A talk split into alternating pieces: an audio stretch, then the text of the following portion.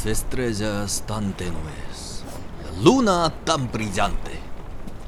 Los pájaros hacia el sur están volando, vueltas dando, vueltas y vueltas sobre el árbol. ¿En qué rama se posarán? Las montañas no aborrecen ser altas, el mar no aborrece ser profundo. Cuando un rey abre su corazón en busca de talentos, a su lado todos irán.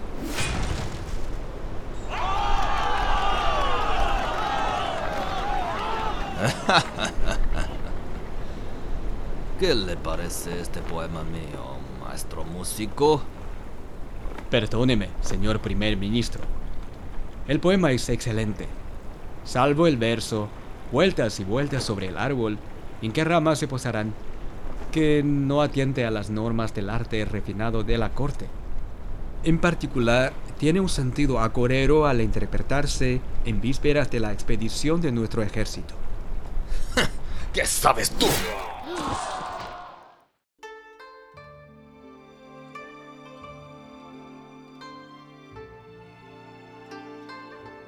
Descubra los poetas chinos más distinguidos y las historias que esconden entre sus versos.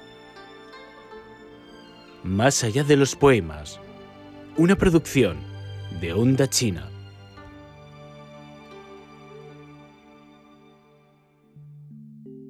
La ambición de Cao Cao.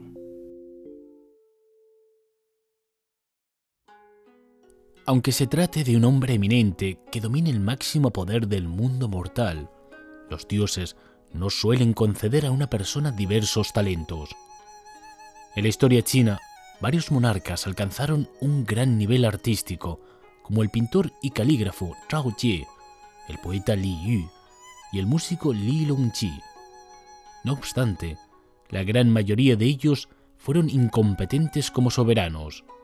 Aún así, hubo personas que gozaron de la gracia de los dioses. No solo sobresalían en las luchas políticas y militares, sino que también brillaban en el ámbito artístico y literario. La antigua Roma presenció los éxitos de Cicerón y la moderna China rendía culto a las hazañas de Mao Zedong.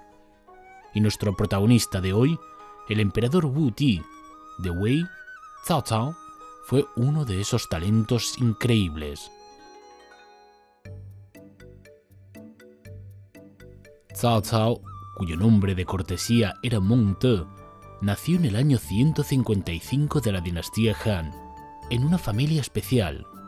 Su abuelo, Cao Tong, era un chambelán eunuco. Tong sirvió a cuatro emperadores consecutivos y siempre mantuvo una actitud modesta e íntegra, siendo muy distinguido entre sus colegas, esos que perturbaron el orden político a finales de la dinastía. Tong adoptó un hijo, Cao Song, quien fue padre de Cao Cao. Song también desempeñó importantes cargos en la corte. Por eso, Cao Cao creció en una familia influyente y respetada. Fue un niño listo, perspicaz, atrevido y desobediente, al que no le gustaba estudiar. Existe una anécdota interesante en la historia no oficial, el tío de Cao Cao no soportaba la pereza del chico y lo reprendía de vez en cuando. Un día, al ver al tío, Cao Cao le puso una cara torcida y le dijo que padecía parálisis facial. El asombrado tío se apresuró a contarle a su hermano, el padre de Cao Cao. Atemorizado, este envió a sirvientes en busca de su hijo. ¿Me busca, Batre? ¿Eh? ¿Todo está bien? Tu tío dice que tienes la cara paralizada. No sé. Seguramente es que al tío no le gusto. Por eso me maldice y dice mentiras sobre mí. Ah, ¿estás seguro? El padre quedó perplejo. Desde entonces, cada vez que el tío volvía a quejarse del chico, Cao Song no le hacía caso. Así que Cao Cao hacía lo que se le antojaba. En aquel momento, apenas había gente que viera un futuro prometedor en ese adolescente travieso, salvo los pocos que creían que en la inminente época agitada, una persona como Cao Cao podría lograr grandes éxitos. Un comentarista llamado Xu Shao le dijo a Cao Cao, usted será un ministro capaz en tiempos de paz o un antihéroe en tiempos difíciles. Cao Cao se mostró muy satisfecho y orgulloso con ese comentario. Gracias a su familia, Cao Cao, con apenas 19 años, sirvió a la corte como jefe de seguridad del casco norte de Luoyang, capital del imperio.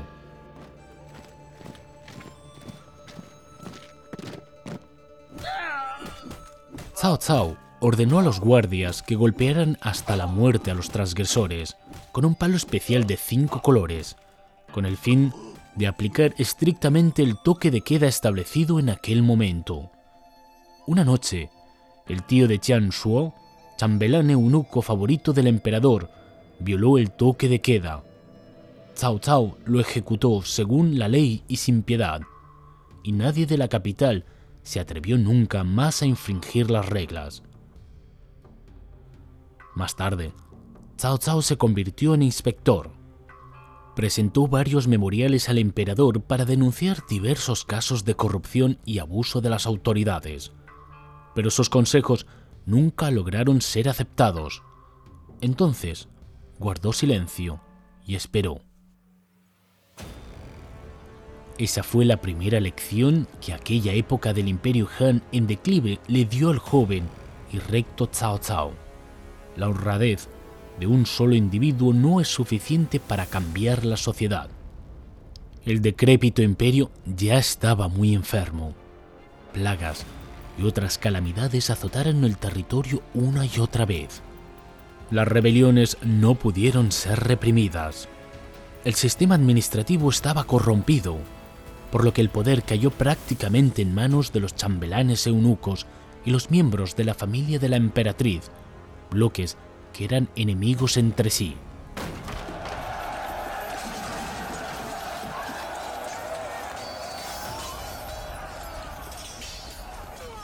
En el año 189, una violenta confrontación entre la fuerza del gran general y el tío del emperador He Jin y la camarilla de los eunucos causó muertes en ambos bandos.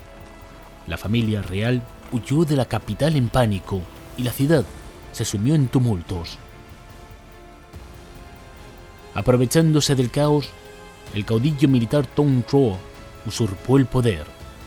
Cao Cao, que tenía un importante cargo en el ejército central, rechazó la invitación de Tong Chuo y escapó de Luoyang. Perseguido por los guardias, Cao Cao logró fugarse por la noche, atravesando diversos peligros. En el camino, un viejo amigo suyo, Yu Po le dio refugio.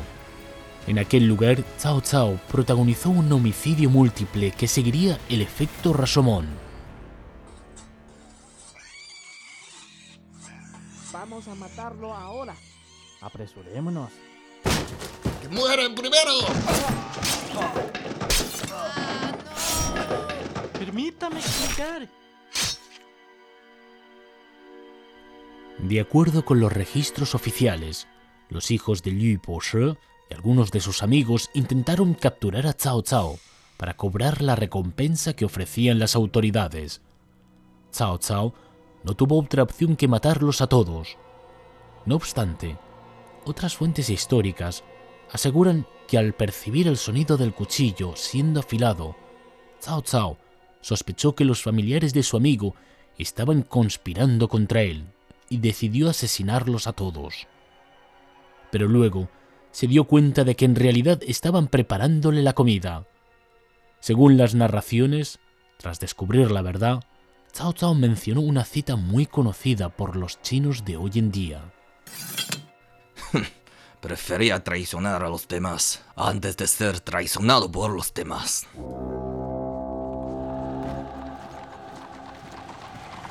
Más tarde, Cao Cao participaría con sus tropas en la coalición de varias fuerzas locales liderada por el cacique Yuan Shao para expulsar a Tong Chuo. Demostró un talento político y militar sobresaliente y la voluntad de tomar acciones resueltas, lo cual hacía que se destacara entre los caudillos locales que eludían la responsabilidad por sus propios intereses. Estas fuerzas comenzaron a agredirse entre sí después de que Tong Chuo fue asesinado por su hijo adoptivo, Yu Bu. El imperio se hundió en caos.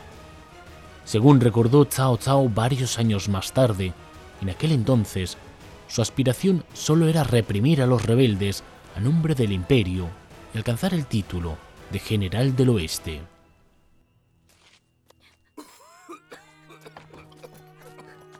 Las personas comunes siempre son las víctimas que más sufren en las guerras. Cao Cao, que batallaba por todas partes con su ejército, era testigo de toda aquella tragedia. La gente común perdía familiares, sus hogares y su propia vida debido a las matanzas, hambrunas y pestes. Estos acontecimientos despertaron en su interior el corazón de un poeta que compadecía el sufrimiento del pueblo y lamentaba la injusticia de la fortuna. El ansia de poder y riquezas hizo que los hombres pelearan entre sí, lo que trajo más matanzas. Los gusanos se reprodujeron dentro de la armadura del soldado. Miles de familias pierden a sus hijos. Huesos blanqueados yacen expuestos en los campos y no se escucha cantar de un gallo en cientos de kilómetros a la redonda. De 100 personas solo queda una. Pensar en eso te hiere las estrellas. Las obras poéticas de Cao Cao, que siguieron la tradición del clásico de poesía, se caracterizaban por reflejar la situación social y expresar las emociones trágicas con palabras sencillas. Este poema, titulado Caminar entre la maleza, manifestó su decepción por la división de la alianza que había tenido un objetivo honorable, así como su profunda conmiseración por la pena que padecía el pueblo. Comentarios posteriores calificaron las obras de Cao Cao como registro verídico de los años finales de la dinastía Han e historia en forma de poesía.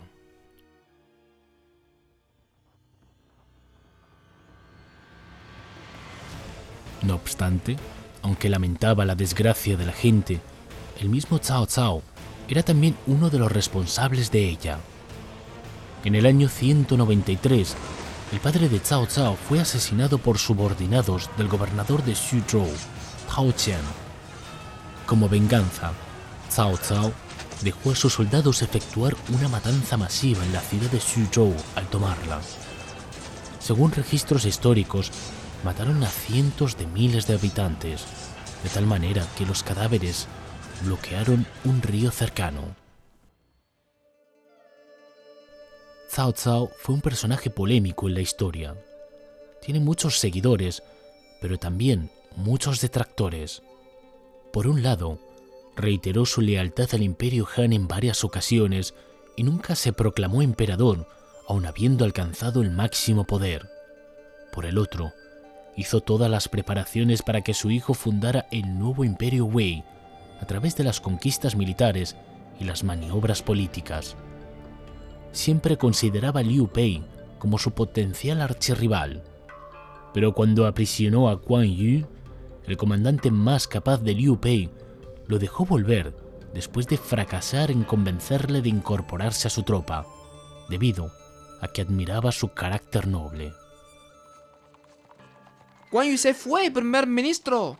Es la carta que le dejó devolviendo las riquezas que usted le otorgó. El señor primer ministro ha tratado a Quan Yu con generosidad, pero él es ingrato. Permítame capturarlo y ejecutarlo. Quan Yu es un hombre franco y honrado. Es comprensible que uno tenga a un señor al que ha jurado lealtad. No lo persigan. Cao Cao apreciaba y respetaba los talentos, pero al mismo tiempo era un jefe implacable y desconfiado. Solía castigar públicamente con palizas a los subordinados que fallaban una tarea. A los que se atrevieron a oponerse a él, Cao Cao les respondió con penas despiadadas. Obligó a Sun Yu, su consejero más importante, a suicidarse porque éste desaprobó su intento de usurpar el poder de la dinastía Han. Xu Yu quien aportó valiosos datos para la victoria de la batalla de Quantu, los famosos confucionistas Kong Rong y Cui Yan, el prodigioso intelectual Yang Xiu, el reputado médico Hua Tuo y muchos otros amigos o compañeros políticos de Cao Cao resultaron víctimas mortales de su arbitrariedad. Tal vez, de esta forma, Cao Cao puso en práctica su principio de preferir traicionar a otros antes de ser traicionado por otros. Cao Cao continuó expandiendo su fuerza valiéndose de su destacada capacidad política y militar. En el año 195, Cao Cao recibió al emperador Xian Ti, quien se encontraba refugiado del conflicto interno de la corte, de modo que lo manipuló para asumir el máximo poder de la dinastía Han. En lo siguiente, extinguió a los caudillos locales de Changxiu, Yupu y Yuanshu, para enfrentar directamente al mayor grupo militar de aquel entonces, Yuan Shao.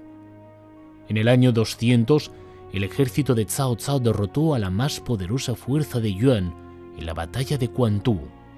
Siete años después, Cao Cao dirigió una arriesgada y exitosa expedición contra los bárbaros Wu Huan, quienes invadieron el interior de China en alianza con las restantes fuerzas de Yuan Shao. A continuación, con la conquista pacífica de Liao Tong, Cao Cao completó la unificación del norte del país. Tras expulsar a Liu Piao de la provincia de Jingzhou, Cao Cao dirigió su mirada hacia la orilla sur del río Yangtze, donde se encontraban el poder de Sun Wu, que parecía endeble, y las tropas de Liu Pei, que siempre estaban en busca de asilo. En ese momento, la ambición de Cao Cao ya no se limitaba al cargo de general del oeste, sino que quería todo el territorio chino. Algunos creen que Cao Cao escribió su obra maestra, Balada de Canto Corto, en esa época. En la popular novela Romance de los Tres Reinos, la creación de este poema ocurrió en vísperas de la campaña, a bordo de un buque de guerra.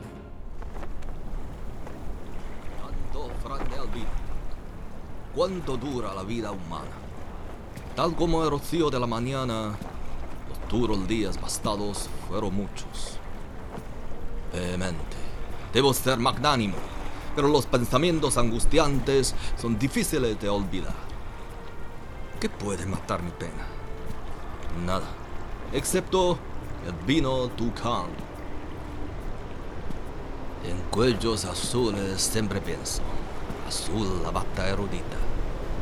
En tu estima me inclino, porque eres la razón por la que canto hasta hoy. Bramando, los ciervos gritan mientras se alimentan de hierbas silvestres. Hoy tengo distinguidos invitados. Tocamos la laúd y la flauta. Las estrellas tan tenues, la luna tan brillante. Los pájaros hacia el sur están volando, vueltas dando, vueltas y vueltas sobre el árbol. ¿En qué rama se posarán? Las montañas no aborrecen ser altas, el mar no aborrecen ser profundo. Cuando un rey abre su corazón en busca de talentos, a su lado todos irán.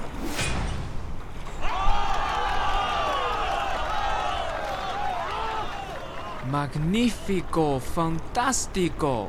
El primer ministro es admirable por sus talentos, tanto estratégico como literario. Nuestra expedición será todo un éxito en la conquista del sur del río Yangtze y todo el mundo se animará al lado del primer ministro. ¿Qué le parece este poema mío, maestro músico?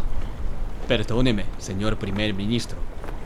El poema es excelente, salvo el verso, vueltas y vueltas sobre el árbol, en qué ramas se posarán, que no atiende a las normas del arte refinado de la corte.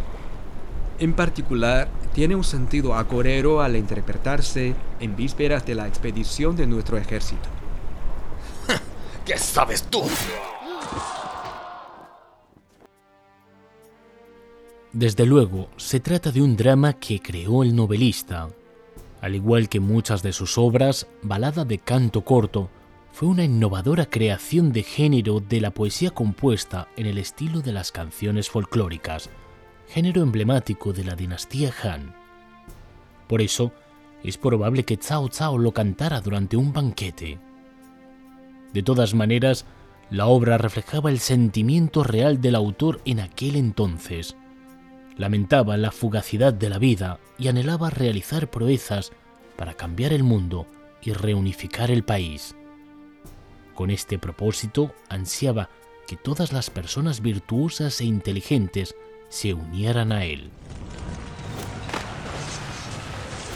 Sin embargo, la ambición de Cao Cao para unificar el país se vio impedida por su alianza Sun Liu.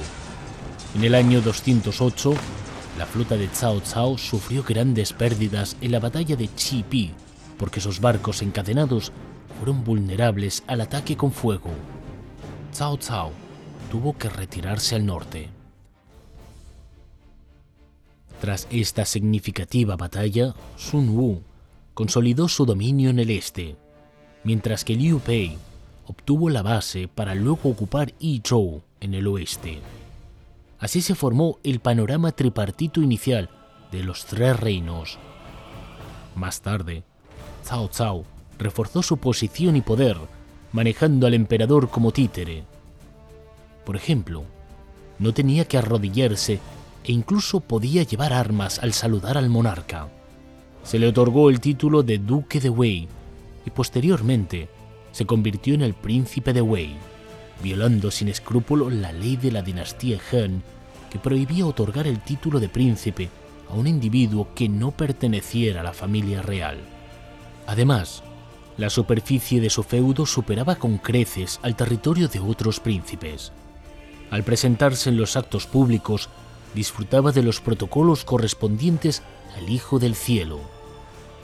Cao Cao era, en teoría, un súbdito del Imperio Han, pero en realidad gozaba del mismo poder y trato que el emperador. La dinastía Han prácticamente estaba muerta. No obstante, los viejos adversarios de Cao Cao no le ofrecieron más oportunidades. Sun Wu siempre mantenía sólida su línea de defensa a lo largo del río Yangtze. Liu Pei, por su parte, finalmente venció a Cao Cao, que le había reprimido durante casi toda su vida en la batalla de Hanzhong en el año 219. En tanto, Guan Yu logró un asombroso triunfo ante el ejército de Wei, de tal manera que Cao Cao tuvo que pensar en trasladar la capital para evadir su amenaza. Pero luego, Sun Wu abjuró la alianza, atacó y asesinó a Quan Yu. Cuando la cabeza del prestigioso comandante fue enviada a Cao Cao, este la sepultó con las formalidades correspondientes al funeral de un señor feudal. Es curioso saber qué pensaba Cao Cao al ver la muerte del enemigo al que siempre respetaba. Al año siguiente, Cao Cao falleció a sus 66 años. En el mismo año, su hijo, Cao Pi, obligó al último monarca de Han a abdicar el imperio, convirtiéndose en el primer emperador de Cao Wei. Y el práctico fundador del nuevo imperio, Cao Cao, recibió el título póstumo de emperador Wu Ti 46 años después, el clan Sima usurpó el poder de Cao Wei para dar comienzo a la dinastía Qin y unificó al final todo el territorio chino.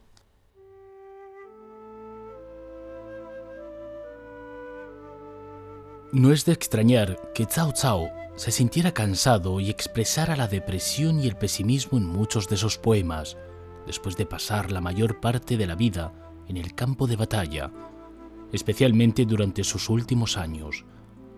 Pero este hombre, quien en su juventud solo deseaba ser general y ahora era el fundador de un imperio, siempre mantuvo en su corazón una ambición que abarcaba todo el mundo conocido. Aunque la tortuga bendecida con poderes mágicos tenga una larga vida, tienen un límite sus días aunque la serpiente alada baila en lo alto de la nube, al final se convierte en polvo y cenizas. Un viejo caballo de guerra puede estar establado, pero siempre anhela galopar cientos de kilómetros. Y un hombre de noble corazón, aunque envejezca, nunca abandona su orgullosa aspiración. Cao Cao escribió, aunque la tortuga tenga una larga vida, a sus 53 años. Por una parte, el poeta deploró que todas las cosas en el universo terminaran en la aniquilación. Por otra parte, manifestó la voluntad de seguir esforzándose para maximizar el valor de la vida, aunque tuviera el tiempo contado. Así fue Cao Cao, una persona llena de contradicciones. Fue un guerrero valiente y diestro que pudo ahuyentar un cocodrilo con solo 10 años, pero también fue un hombre enfermo que padeció de dolores de cabeza crónicos casi toda la vida. Fue un monarca astuto en el uso de estrategias y nunca dudaba en eliminar a sus rivales. También fue un esposo y padre que sentía remordimiento hacia sus seres queridos. En su testamento apenas se mencionaron las disposiciones políticas, ya que principalmente se basó en detallar los arreglos familiares. Fue un eminente líder político y militar, así como un poeta ingenioso. Es importante mencionar que sus hijos, Zhao Pi y Zhao Zhi, fueron también insignes escritores. Los tres crearon la escuela de Jianan en la historia literaria de China. Debido a la gran popularidad de la novela clásica Romance de los Tres Reinos, que ostenta su apoyo a Liu Bei y oposición a Cao Cao, este último dejó entre los lectores comunes una imagen astuta y perversa. Sin embargo, en nuestra búsqueda de las verdades de la historia, especialmente cuando leemos sus obras, encontramos una figura muy encantadora y carismática. Toma un vino a orillas del río Yangtze, compone un poema con una lanza de caballería en mano. Con estos versos, el gran literato Su Shi de la dinastía Sun describió Cao Cao ocho siglos después. Tal vez es la imagen más cercana a la verdad histórica de este emperador poeta. Hay otra anécdota sobre Cao Cao. Se dice un diplomático de los bárbaros Xiongnu solicitó una entrevista con el príncipe de Wei. Dado que Cao Cao era de estatura baja, no se consideraba digno de recibir al diplomático en representación del país. Por eso, Cao Cao pidió a Cui Yan, hombre famoso por su erudición y apariencia, hacerse pasar por el príncipe. Y Cao Cao se puso de pie a su lado, sosteniendo un cuchillo como si fuera un guardia. Luego de la entrevista, Cao Cao envió un emisario para preguntar por la impresión del diplomático. Este respondió, El príncipe de Wei es majestuoso y elegante. A pesar de ello, la persona que sostuvo el cuchillo a su lado es el verdadero héroe.